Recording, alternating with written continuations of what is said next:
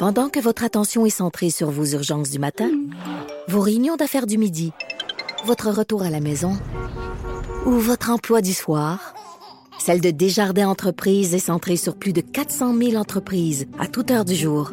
Grâce à notre connaissance des secteurs d'activité et à notre accompagnement spécialisé, nous aidons les entrepreneurs à relever chaque défi pour qu'ils puissent rester centrés sur ce qui compte, le développement de leur entreprise.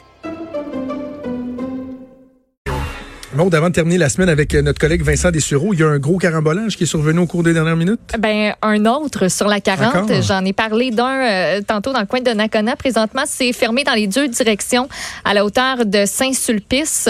Euh, donc, de ce qu'on peut voir là, présentement, des images, là, il y aura un camion impliqué. Je ne sais pas trop combien de, de véhicules. Là, on n'a pas beaucoup d'informations, mais c'est euh, bloqué dans les deux directions. Sachez-le. OK. Donc, évidemment, on invite les gens à la prudence euh, de. C'est ça, puis c'est parce que ça va s'empirer au cours, euh, au ça, de j'ai- la journée. J'ai été voir là, sur les caméras de, de circulation du 5 à 1 pour ce qui est de la 40, là, puis ça n'a pas l'air euh, ça a pas l'air top. Fait que si vous pouvez Comme rester à la ça- maison, euh, C'est euh, ça. faites-le. Comme on dit, ça va s'empirer avant de s'emmieuter.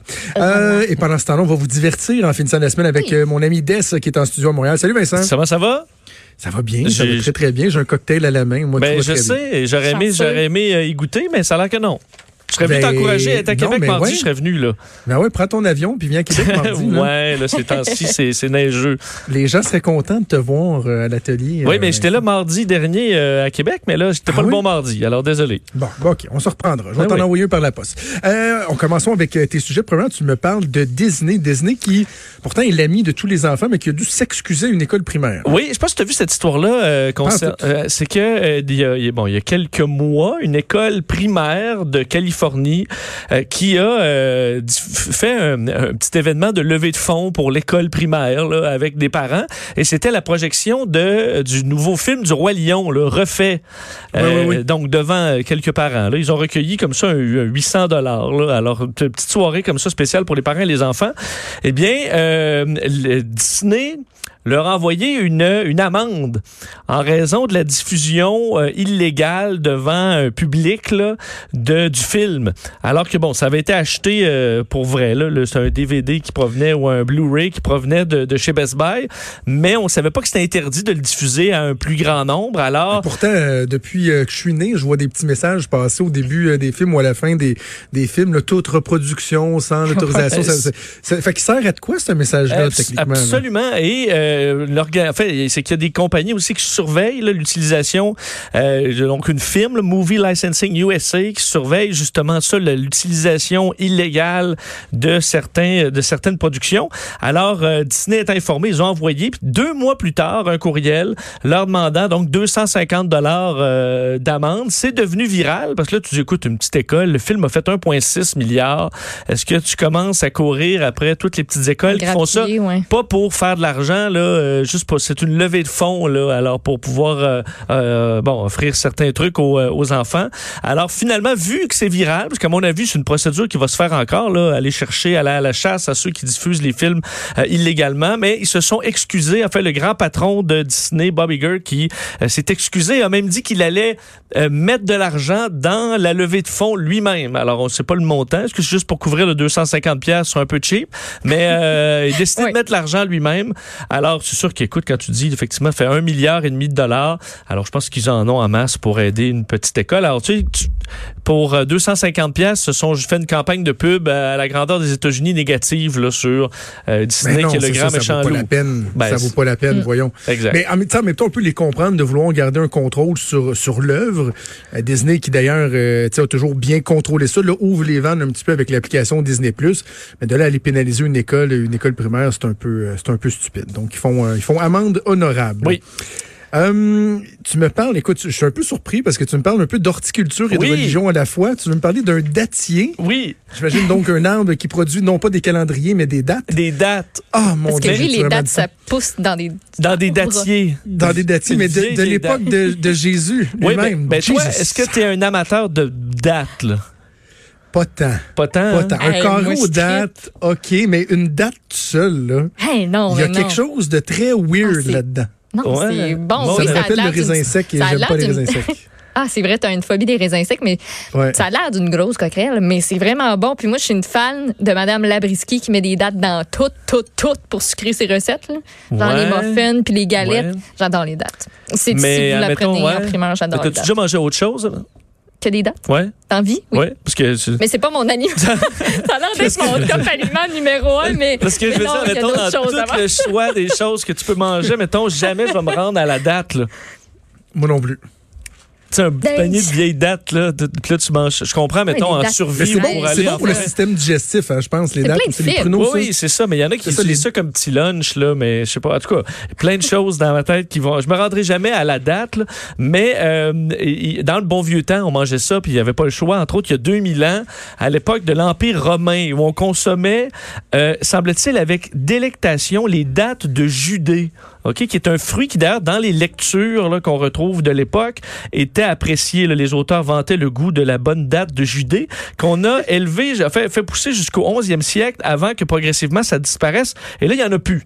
Mais on a retrouvé des vieilles graines qui datent de... Des vieilles graines. On Oui. a trouvé des vieilles graines. Des vieilles graines, mais qui datent de l'époque de Jésus, là, parce que c'était des, des vieilles graines de 2000 ans. Ils doivent être sèches. Qu'est-ce qu'ils ont fait? Ça doit- vieilles ça doit être des vieilles graines sèches, hein. Ben, ils, en trouvant les, pas ça. non, mais les vieilles Non? graines, plusieurs étaient attaquées par des, euh, soit des insectes ou étaient carrément défaites, Ça donne le mais certaines, on les a plantées et ils ont poussé.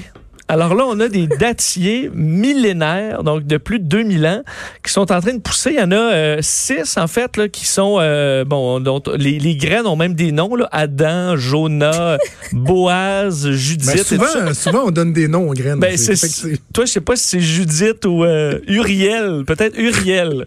Je vais y aller pour, pour ça. Et, euh, Uriel. et euh, Hmm. les graines, certaines ont poussé après seulement quelques semaines. D'autres ont pris jusqu'à six mois avant de germer. Alors, on comprend Il que a c'est... fallu les stimuler un peu. Ben, c'est ça, ça a été long, mais on y est arrivé. Alors là, on est rendu avec des débuts d'arbres, euh, de, en fait, des dattiers, et éventuellement avec un autre vieux dattier qu'on a fait pousser en 2008, on pourra prendre son pollen et euh, dans le but de faire des fleurs et de faire une date. Parce que là, c'est beau de faire le dattier, mais faire la date, c'est plus compliqué. Alors- féconder la graine, c'est ça. c'est ça, avec un autre vieux dattier qui, lui, date d'il y a 1900 ans. Un vieux maudit dattier, là. Alors, Il ils vont, une date.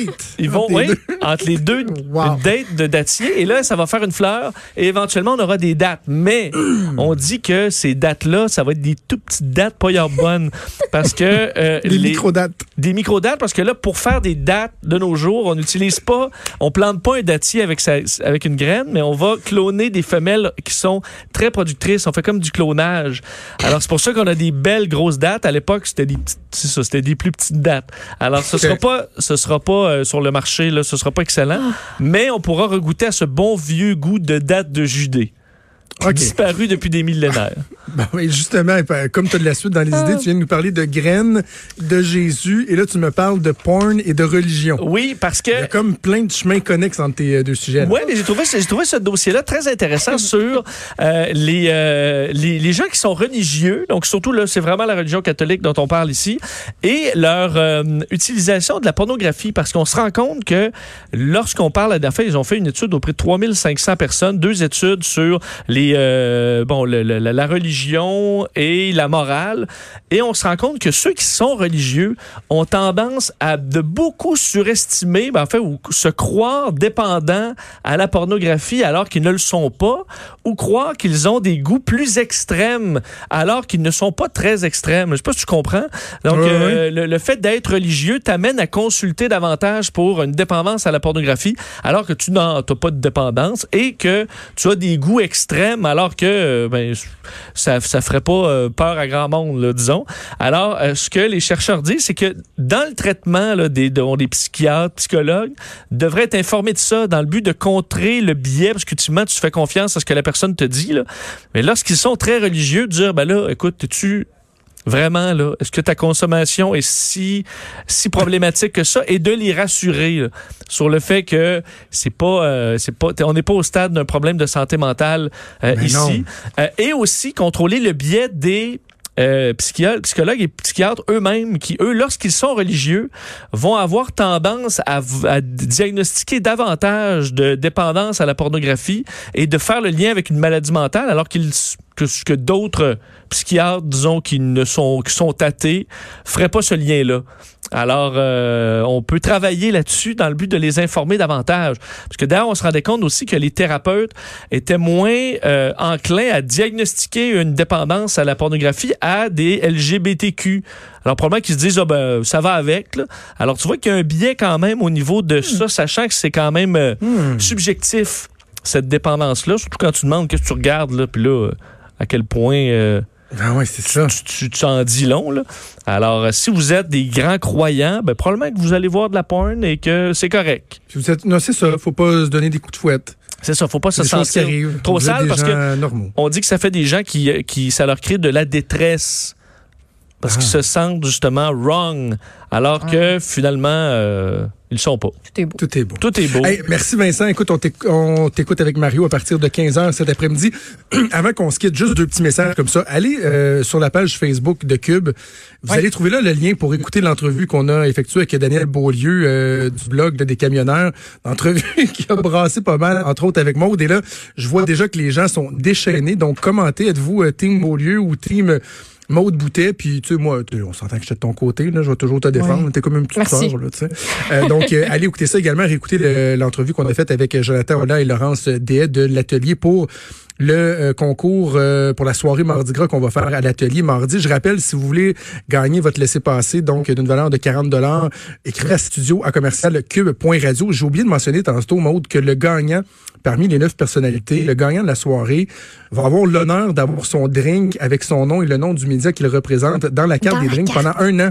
Ayant way, gagne pendant un an à l'atelier. Donc, euh, je vais essayer de faire honneur euh, à Cube Radio, au journal euh, et à TVA. Ben, je pense que je vais représenter pas mal tout le monde en même temps. Donc, on vous donne rendez-vous mardi à 11h. Maud, je te souhaite un excellent week-end. Fais attention sur la route, dans la voie droite, si tu te fais dépasser par des camions. Sur l'autoroute que je n'ai pas le choix de prendre. Sois, sois indulgente avec les camionneurs. Ça va bien aller. On va leur demander de faire la même chose avec toi.